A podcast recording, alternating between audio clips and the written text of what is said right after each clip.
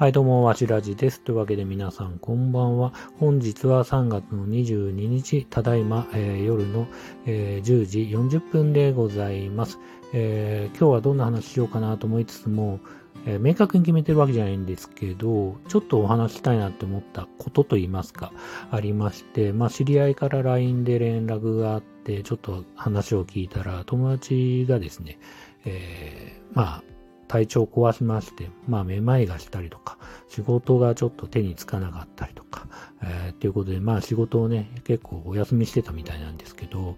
病院行ったら、まあ、うつっていうね、あの、症状で、まあ、えー、病院からね、言われたらしくて、で、やっぱ今日思ったことは年齢的にもね、えー、なんだろうな、あんまり他人事じゃないなと思って、まあ、明日は我が身じゃないですけど、もちろんね、何よりもその友達のことが心配ではあるんですけど、あやっぱりね、自分もいつどうなるんだろうっていう気持ちもあって、ちょっと気をつけなきゃなっていうふうには思いました。まあ、自分で言うんなんですけど、僕も結構、こう、真面目な部分とか、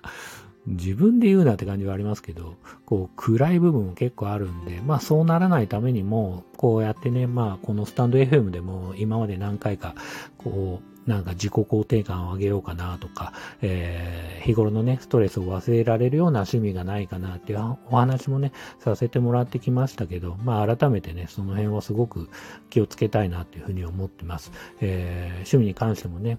やっぱりこう嫌なことを忘れるぐらい夢中になれるようなね、楽しい趣味をね、やっぱり見つけたいと思うし、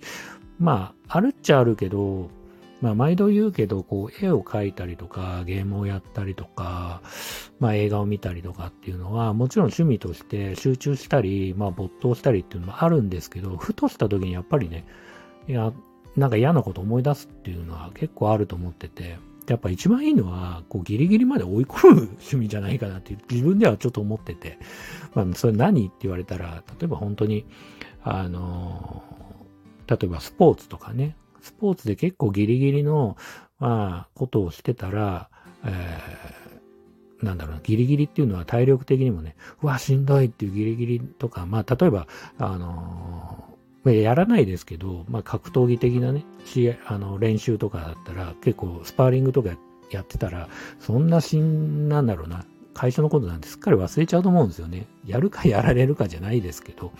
そういうね、なんかこう、夢中になれる趣味っていうのが一番いいんじゃないかなと思うんですよね。例えばジム行って自転車漕ぐっていうのも一つ趣味として、まあいいストレス発散にはなるんですけど、自転車漕いでるってそんな言うほど夢中になってないと思ってるから、やっぱりね、だったら走った方が、へへへっていうぐらい、まあ、夢中になるっていうか、こう、必死になる。うん、ことの趣味の方が実はいいんじゃないかなっていうふうにも思ってるし、まあその辺がすごくね、難しいなっていうふうに思ってます。で、趣味の話をすると、さっき映画の話もしましたけど、あの、友達にも言われてね、あの、お前はね、こう、映画のね、友達とかも、知り合いとかもいて、すごくいいよなって言われたんですけど、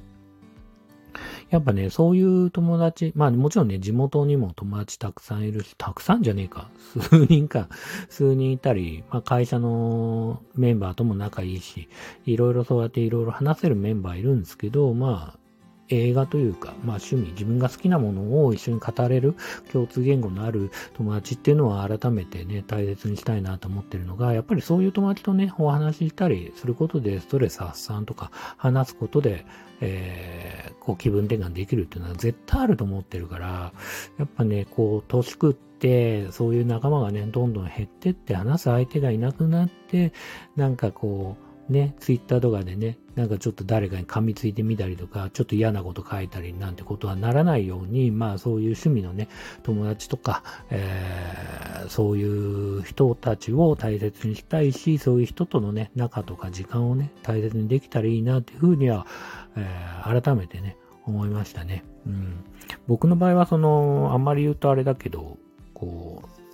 なんだろうな、僕ジャッキー・チェン好きなんですけど、ジャッキー仲間じゃないですけど、そういう友達もね、いたりとか、まあ映画そもそも、まあ映画はそんなには詳しくないですけど、まあほどほどに見てる部分もありまして、まあそういう映画のお話とかもね、できる人たちとか、そういう人たちにね、囲まれてすごく幸せだと思ってるんで、まあそういう人たちが誘ってくれたりもするし、まあそういう人とね、改めてこう、仲良くね、今後もしていきたいなというふうには思いましたね。うん。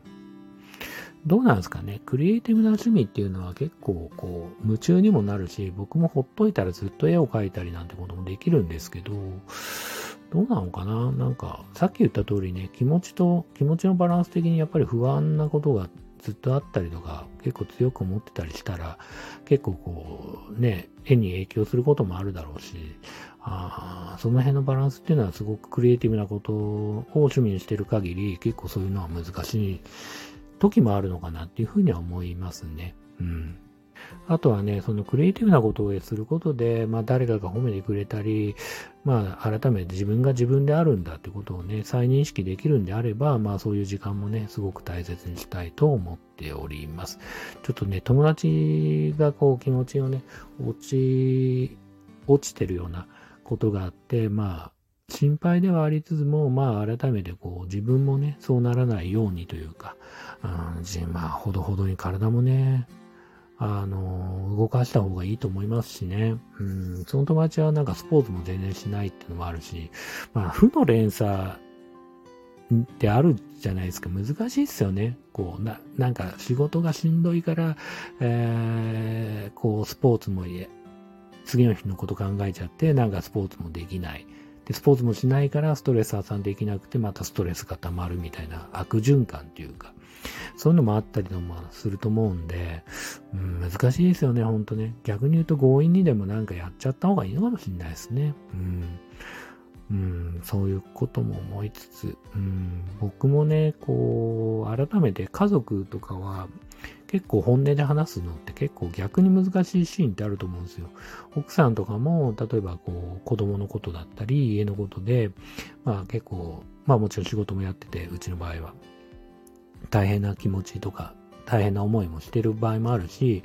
えー、そういうところに改めてね、こう、えー、心配かけるようなことをするっていうのもまたなんかちょっと違う気もして、なんかなかなかね、こう相談しづらかったり、言いづらかったりってこともたくさんあると思ってて。で、そう思うと、なんか本当にこう友達と気さくにというか、まあいろいろね、お話しできるような、えー、状況がね、確保できてるっていうのは、まあ一つの逃げ道として、まあ逃げるってこともすごく重要だと思うんで、まあすごく大切かなというふうに思っております。というわけで今日はちょっと